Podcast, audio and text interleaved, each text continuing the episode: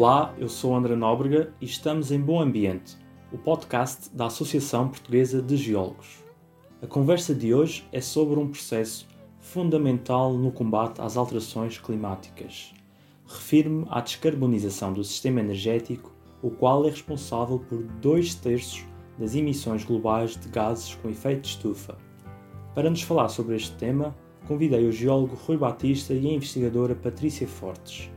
Rui Batista é professor de Geologia na Universidade de Lisboa e consultor na Galp.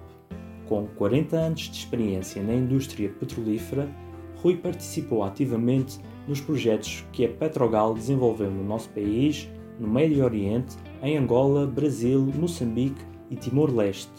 Além da geologia do petróleo, tem como interesses científicos a hidrogeologia ou os recursos minerais. Patrícia Fortes é formada em Engenharia do Ambiente e é investigadora na área da economia energética. Atualmente está no CENS, Centro de Investigação em Sustentabilidade e Ambiente da Universidade Nova de Lisboa. Colaborou em diversos programas de apoio à política, como o Programa Nacional para as Alterações Climáticas e o Roteiro para a Neutralidade Carbónica 2050.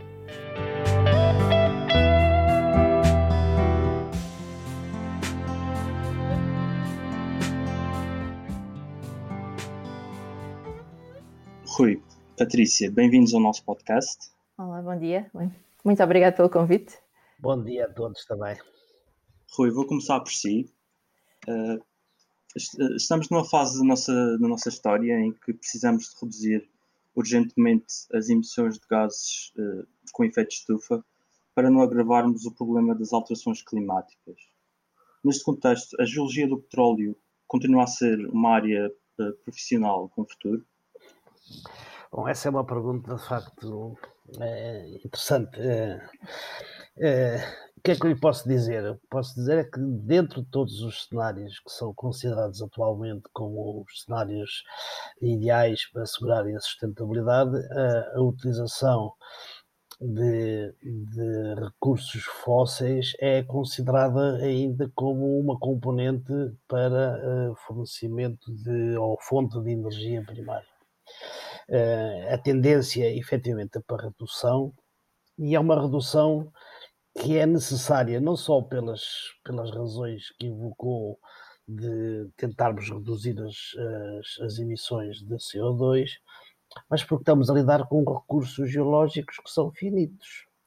Portanto, para nós mantermos uma, um, um nível de, civilização melhor ainda do que aquele que temos, porque há muita gente que neste, neste planeta que está ainda em situações de, de grande desconforto uh, uh, nas, suas, nas suas vidas, no seu nível de, de desenvolvimento, nós vamos precisar continuar, eh, vamos precisar continuar de ter cada vez mais energia. É um grande problema que nós temos neste mundo é que para darmos um nível de vida mais consentâneo com as ambições das, das sociedades, nós vamos ter que continuar a produzir e a consumir mais energia. Portanto, acredita num futuro em que ainda se vão conciliar uh, o consumo, ainda se vai conciliar o consumo de energias fósseis com energias renováveis?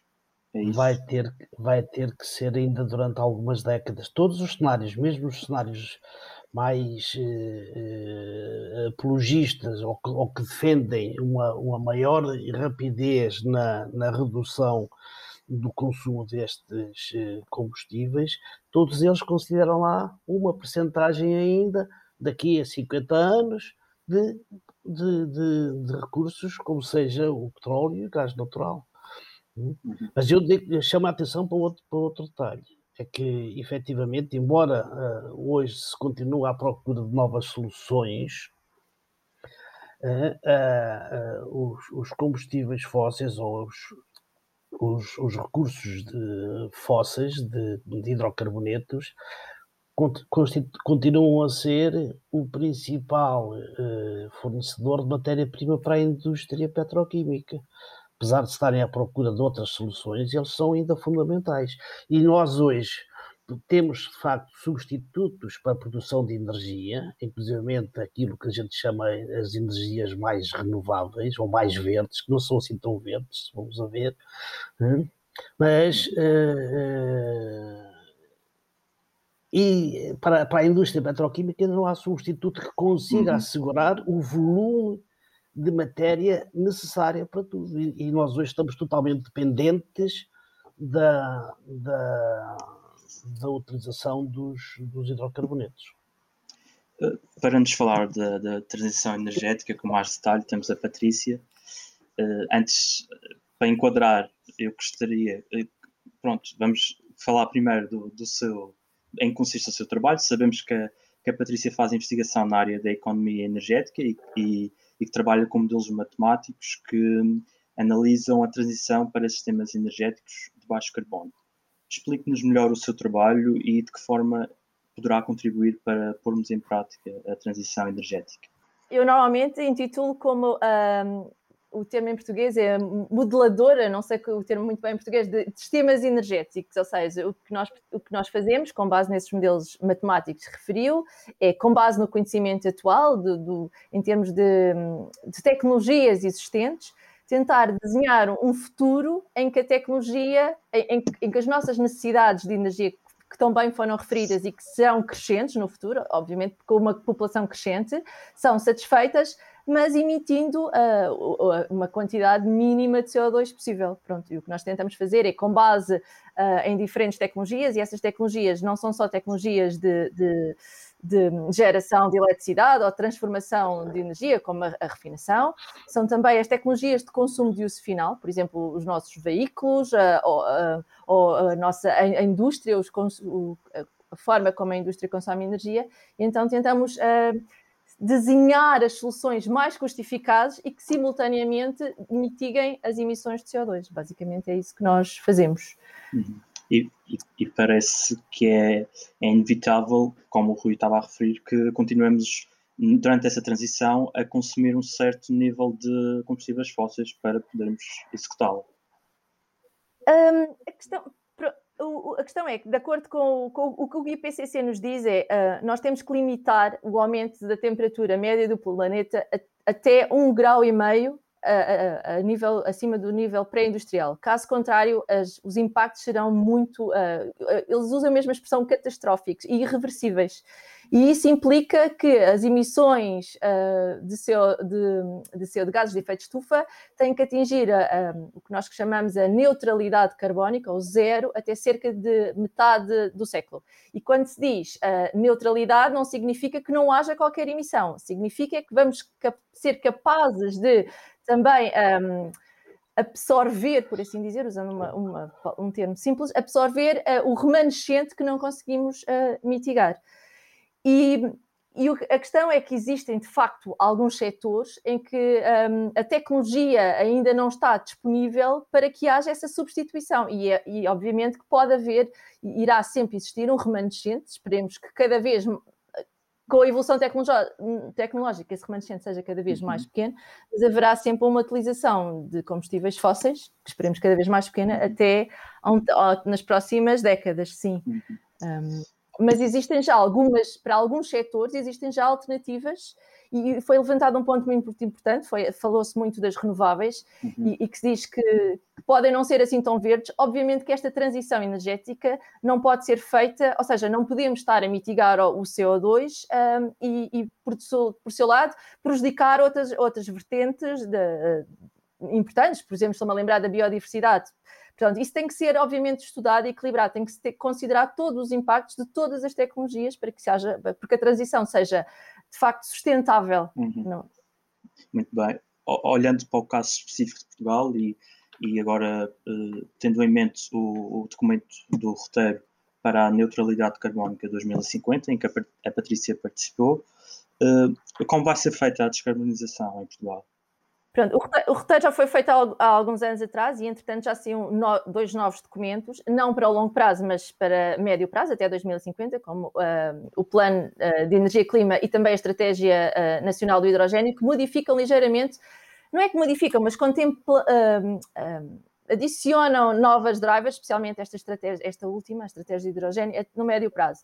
Mas basicamente a estratégia nacional assenta muito uh, essencialmente, a primeira base é sempre a eficiência energética, ou seja, cada vez temos que satisfazer as nossas necessidades, mas reduzindo o consumo de energia final, isso é fundamental, é a base uh, desta, desta, uh, desta transição, sem dúvida.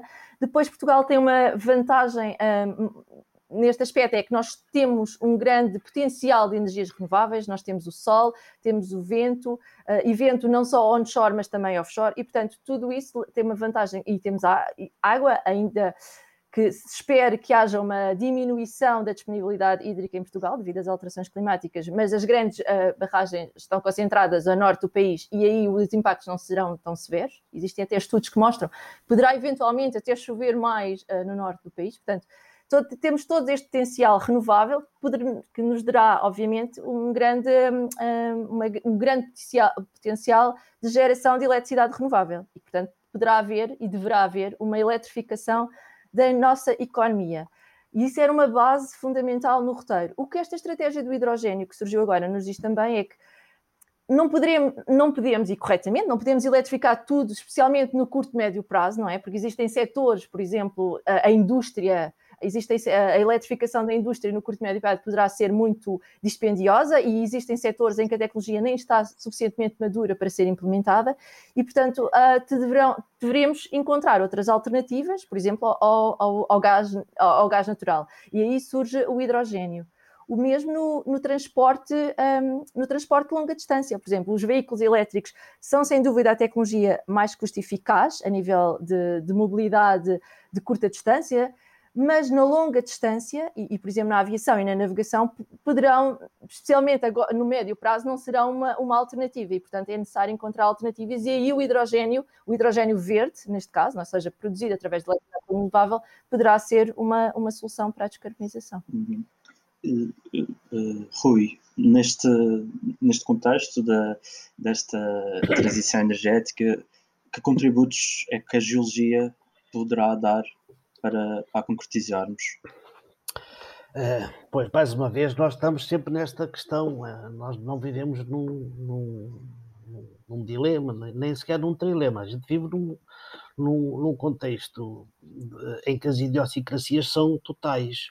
Por um lado, nós queremos ter melhor vida, queremos reduzir as emissões de CO2, vamos procurar as tais alternativas verdes mas depois as alternativas verdes vão requerer, para serem implementadas, recursos geológicos muito maiores e muito mais exigentes do que as tecnologias convencionais, aquelas que a gente está a utilizar hoje.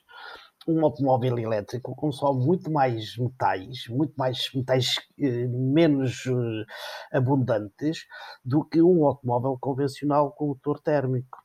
Nós, nós assistimos agora neste último ano, neste este, este episódio que estamos a atravessar da nossa civilização e que estamos a enfrentar uma pandemia. Todas as soluções que foram uh, uh, adotadas de emergência para acudir à, à doença passaram pela utilização de produtos e de materiais que eram fabricados na, na, fundamentalmente na, no, na Ásia e que, e que, e que são produtos de, de petróleo e de, e de gás. Nós, todos aqueles, desde os ventiladores até às, às seringas com que nos injetam a vacina, eu já fui injetado outro dia e bem reparei que a menina usava umas luvas de, de borracha e, e, a seringa era de plástico. E isso, a origem desses materiais todos, os hidrocarbonetos. Ah, mas hoje podem-se fazer plásticos de outras coisas. Podem. E qual é o volume desses materiais, desses, desses produtos que são uh, constituídos ou fabricados com esses materiais alternativos? E a gente vê que são quase uh, uh, experiências laboratoriais que estão a, usar essas, essas, em termos percentuais de, de relação entre um produto e o outro, é, é, é ínfimo. Está a ver? Portanto, nós vivemos, de facto, num mundo em que temos que eh, e temos que pesar e temos que avaliar todas estas coisas. Não podemos só olhar para as coisas de um lado e não entrarmos em, em, nem em fundamentalismos, nem em extremismos. Devemos pesar bem toda a informação e não desvalorizar a informação que não gostamos. Muito bem. Uh, volto agora à Patrícia. Uh, uma, uma das soluções que, que existem para, para alcançarmos a neutralidade carbónica é o armazenamento geológico de dióxido de carbono. A Patrícia participa num, num projeto europeu que é o Strategy CCUS uh, e esse projeto foca-se precisamente no armazenamento geológico de dióxido de carbono. De que forma é que este projeto uh, está a ser implementado em Portugal? Então, o projeto, tal como disse, é um projeto, uh, é um projeto europeu, financiado pelo programa Horizonte 2020. Um, e este projeto conta com 17 parceiros europeus, eh, quatro dos quais são portugueses, a Universidade Nova em Camincira, a Universidade de Évora, a Direção-Geral de Energia e Geologia e, e a Simpar, a indústria cimenteira. E o que o papel pretende, o que o, uh, o, que o projeto pretende é uh, avaliar e analisar o, o, papel do CCUS e, portanto, não é apenas o armazenamento do, do CO2, é também a sua utilização, não é? O CCUS é um, Carbon...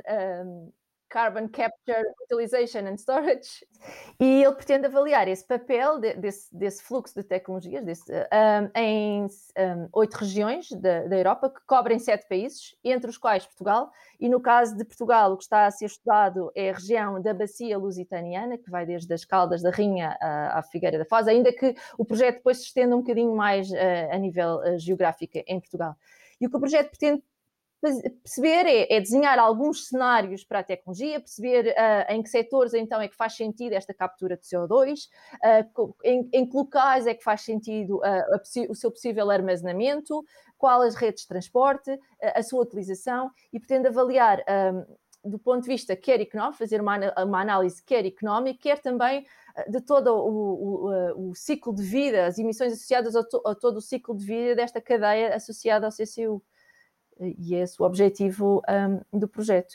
Uh, de referir que em Portugal, por exemplo, a nível de armazenamento, nesta região, uh, existe uma possibilidade de armazenamento quer onshore, nessa, nessa região da Bacia Lusitânia, quer offshore, muito junto, junto à costa. E que, e o nosso potencial de armazenamento offshore é muito maior, obviamente, e se calhar irá do ponto de vista da aceitação pública, possivelmente uh, terá uma maior aceitação, caso, caso se verifique a sua necessidade no futuro, obviamente, uh, mas obviamente tem custos associados muito maiores por ser offshore. Uhum. E, e, o, e, esta solução do armazenamento geológico de CO2 é uma boa solução?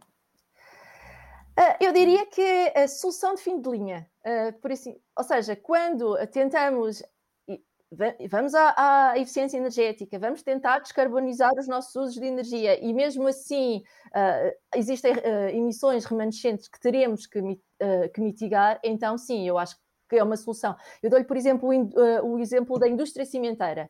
As emissões de processos da indústria cimenteira. Não, não, há qualquer substituição um, de combustível que a indústria possa fazer que, que reduza essas emissões de processo e, portanto, eles têm que pensar em, em tecnologias um, adicionais uh, e, portanto, e a captura do CO2 e depois o seu armazenamento ou utilização poderá, de facto, ser, um, ser uma solução, no, no, por exemplo, no caso desta, nesta indústria. O, o, que nós verificamos é que, para Portugal, no caso do setor eletroprodutor, porque a nível internacional isso é, é falado muito uh, da captura de CO2, por exemplo, em, em centrais de carvão, em Portugal, devido ao nosso potencial de renováveis que eu falei há pouco, esta tecnologia não faz muito sentido para o nosso setor eletroprodutor, mas no caso da indústria ele pode, pode ser de facto uma solução de fim de linha, depois de todas as outras terem sido aplicadas. O que se fala, e uma coisa muito importante de referir que são um, o papel das emissões uh, uh, negativas e da captura dessas emissões. E quando eu digo emissões negativas, é as emissões da biomassa são, como, são consideradas como emissões nulas de CO2. Isto porque para, no crescimento dessa biomassa já houve a captura de CO2 e, portanto, o balanço atualmente é considerado, nas regras atuais uh, da contabilização do CO2, é considerado como a queima da biomassa, por assim dizer, como emissões nulas. Se nós capturarmos essas emissões provenientes da biomassa e as armazenarmos, então o que estamos a ter é retirar o CO2 da atmosfera, podemos assim dizer, e são consideradas como uh, emissões negativas. E isso pode ser, uh, é considerado por muitos estudos internacionais, como uma solução uh, a longo prazo e de fim de linha para atingir então a tal neutralidade carbónica. Uhum. Rui, do ponto de vista geológico, como, como é que funciona uh, uh, o armazenamento do dióxido de carbono? Em que condições é que se pode fazer? Efetivamente, uma solução é o sequestramento do CO2, é, é, é capturá-lo e, e, e arrumá-lo em armadilhas geológicas que, apesar de haver muito boa intenção, ainda não se conhecem bem porque a, a região que a, que, a, que a Patrícia falou é uma pequena parte da bacia lusitânica e que está próxima de, algumas, de algum desses pontos de grande produção de, de, de cimento.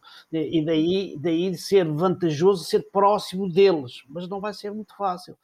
Eh, eu lembro-me que aquilo que se sabe da bacia, da geologia da, profunda da bacia lusitânica deve-se exclusivamente à exploração de hidrocarbonetos à, à prospecção de hidrocarbonetos, que nunca se encontraram em, em termos de, de poderem ser económicos.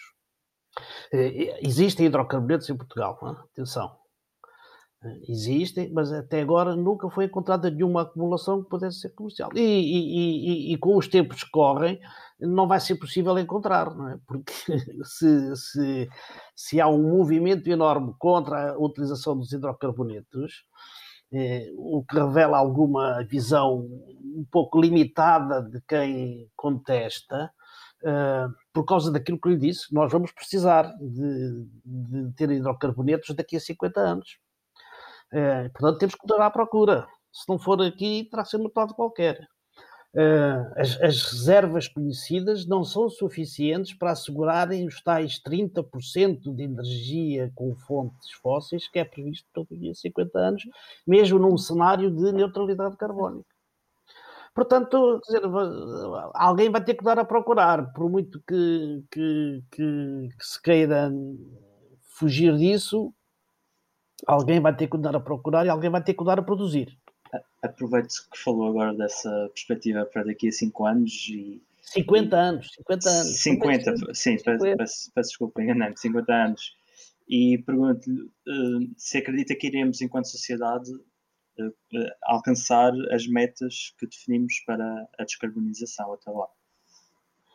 Estava a perguntar a mim, não é? Sim, Olha, sim. Eu, eu, eu, eu, penso o seguinte, eu penso o seguinte, uhum. Eh, nós vivemos uns tempos muito desafiantes em que temos que ter revoluções. Não é revoluções.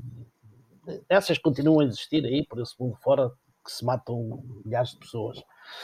Eh, e às vezes o pessoal esquece disso. Contam-se mais os mortos de Covid do que os mortos de, de morte violenta eh, e, e de fome em países menos desenvolvidos.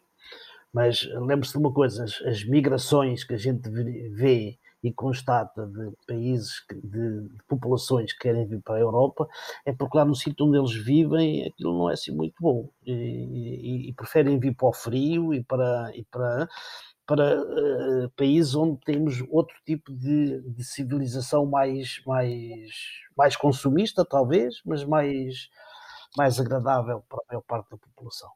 Uh, vivemos de facto tempos desafiantes. Uh, mas temos que acreditar. Ouça, a humanidade passou sempre por, por, por enfrentar grandes desafios.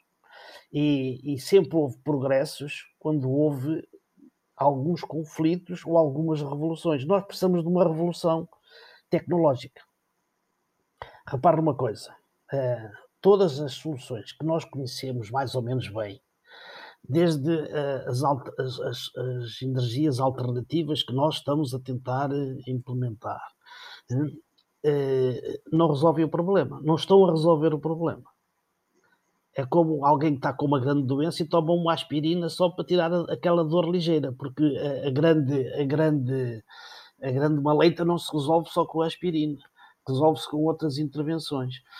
É, não é aniquilando metade da população do mundo que nós eh, eh, entramos num regime de sustentabilidade. Nós temos que acreditar que a nossa inteligência que nos trouxe até hoje e que nos permitiu, permitiu ter tantos avanços tecnológicos que vamos encontrar outras soluções. Temos que ser positivos, porque senão uh, só caminhamos para, um, para, uma solução de depressão coletiva que leva depois a, a grandes catástrofes. Nós temos de ser positivos, temos de dizer assim, não, nós vamos ser capazes de encontrar soluções. Vamos, vamos, uh, uh, mas a solução ainda não, não, não é encontrada. Eu acredito que, que, no, que no futuro, e, e temos que usar a solução eh, controlando os, ou dominando os recursos naturais deste planeta. Hum? Uhum. Eu acredito que a grande, eu acredito pessoalmente, pode ser que entretanto possa haver outras evoluções. A, a, a grande solução futura em termos energéticos passa pela uma utilização diferente e mais controlada da energia nuclear. É o, é o que eu sinto. Ah, mas temos, temos problema. Temos, mas esses problemas têm que se controlar tem que se controlar quer na construção das, das centrais, quer no tipo de central, quer no tipo de processo físico de produção de, de energia. Se não deixa de ser fusão, passa a ser fissão. Portanto, tudo isso, tudo isso tem que ser, tem que ser um salto tecnológico. Por outro lado, e agora eu acredito que que, e, e tenho de alguma forma, estado de alguma forma empenhado em projetos dessa natureza nós temos que deixar de considerar o CO2 como um, um detrito, uma, uma sujidade, mas como um recurso. No dia em que a gente conseguir dominar uma tecnologia que permita transformar as emissões, ou o CO2 que é emitido pela, pela nossa atividade antropogénica, em, em fonte, de, por exemplo, de energia, ou fonte de, de, um recurso qualquer que nós precisamos, deixaremos de ter necessidade de, sequestrar geologicamente e vamos ter a necessidade é de o transformar para que ele dê uma outra, um outro upgrade a, a, a, ao problema. Nós, com, esta, com esta transformação, nós faremos uma revolução tecnológica. Aí é que está o segredo. O, proje o tal projeto. Temos que envolver os químicos e os físicos, é alguém que percebe dessa parte mais do que os geólogos. E, sim. Os, nós, os geólogos, temos de estar atentos e dar o nosso contributo. Uhum. Os, os, os, ambientalistas têm que dar também o seu contributo, mas a solução está na mão de físicos e químicos. Exato. E, e, e até falou agora de aproveitar, sim, Patrícia quer acrescentar. Deixa-me só acrescentar que, para além da, da, tal revolução tecnológica que eu concordo que vai ter que tem que existir, também há uma, hum, uma revolução social, ou seja, nos nossos hábitos. A, a mudança também está em nós e nas nossas opções. E é isso é que o mundo ocidental, se calhar, se esquece um bocadinho. Nós estamos sempre à espera que a tecnologia resolva todos os nossos problemas e, que nós não tenhamos que fazer qualquer alteração nas, nos nossos hábitos. E isso não, isso não pode acontecer. Isso, isso vai ter que haver alguma transformação na forma como, como vivemos. E, e, por exemplo, na nossa alimentação, a forma como nos alimentamos. Isso, é, isso, isso será fundamental. Uhum. Aproveito então e, e faço uma pergunta parecida a si, Patrícia, agora, para terminarmos, parecida à que fiz há pouco ao Rui. A Patrícia acredita que vamos alcançar a neutralidade carbónica em 2050 e, e, e como vê o nosso mundo a partir daí, ou seja, no final do século. Não, eu tenho que acreditar, ou seja, é para, isso, é para isso que eu trabalho, é tentar mostrar que soluções, no meu caso mais tecnológicas, mas que soluções é que existem de forma a atingirmos uh, é, é, é, essa meta, não é? De forma a não, não ultrapassarmos os tais 1,5 graus de aumento da temperatura.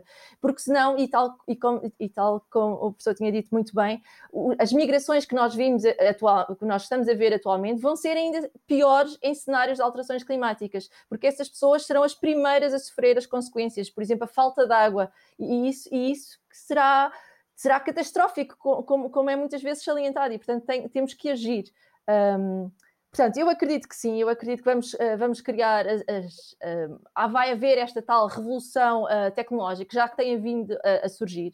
Há uma evolução tecnológica cada vez mais crescente e também os nossos hábitos, mesmo os nossos hábitos alimentares, essa coisa de comermos, por exemplo, e, é muito falado e é muito polémico, essa coisa de estarmos, de comermos carne constantemente, todos os dias, se calhar se calhar isso vai ter que ser, no, estou a falar dos países ocidentais, obviamente, se calhar tem que mudar, porque para, para, que, para que haja essa, essa, albergar essa quantidade é, é, necessário vastas e vastas áreas, é necessária a destruição de muitas vezes de áreas florestais que são, são importantes sumidores de CO2, portanto, tudo isto tem que ser, tem que ser pensado.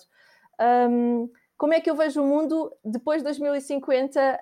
Uh, quando, quando conseguirmos cumprir esta meta. Eu, vejo, eu espero que veja uma continuidade um, da nossa. Um, da nossa vida, mas uma vida muito mais sustentável. E, e volto a salientar que não é apenas a questão do CO2. O CO2 é apenas uma parcela da sustentabilidade do planeta. Existem os, tal como foi falado, existem os recursos. E é verdade que as fontes renováveis são os grandes consumidores eh, de, de recursos minerais, muito mais que as, que, que as, um, que as, as tecnologias tradicionais, por exemplo, estou a pensar num veículo de, elétrico versus um veículo de combustão interna, isso é, isso é muito verdade. E, e, especialmente porque muitos desses, uh, desses minerais estão localizados em zonas do planeta em que não existe qualquer uh, respeito, quer ambiental, quer social, e, e, portanto isso é muito importante. Uh, e, uma, uma, das coisas que se tem falado muito é a questão da, da circularidade da economia, e tal como foi falado, ou seja, nós não podemos usar nem o CO2, nem outros que nós consideramos atualmente resíduos e subprodutos da indústria, nós temos que saber reintroduzi-los novamente no circuito. Ou seja, tem que haver uma circularidade e, muitas vezes destes materiais para, para porque o planeta não é, é, é, finito, existem limites e não podemos estar sempre a consumir. Por isso é que, tem que é muito importante esta recircularidade e isso tem que ser pensado uh, e, e, é fundamental para, para atingir esta neutralidade carbónica. Muito bem. Rui, Patrícia, obrigado pela vossa presença. Obrigada a nós. Obrigado, foi um prazer.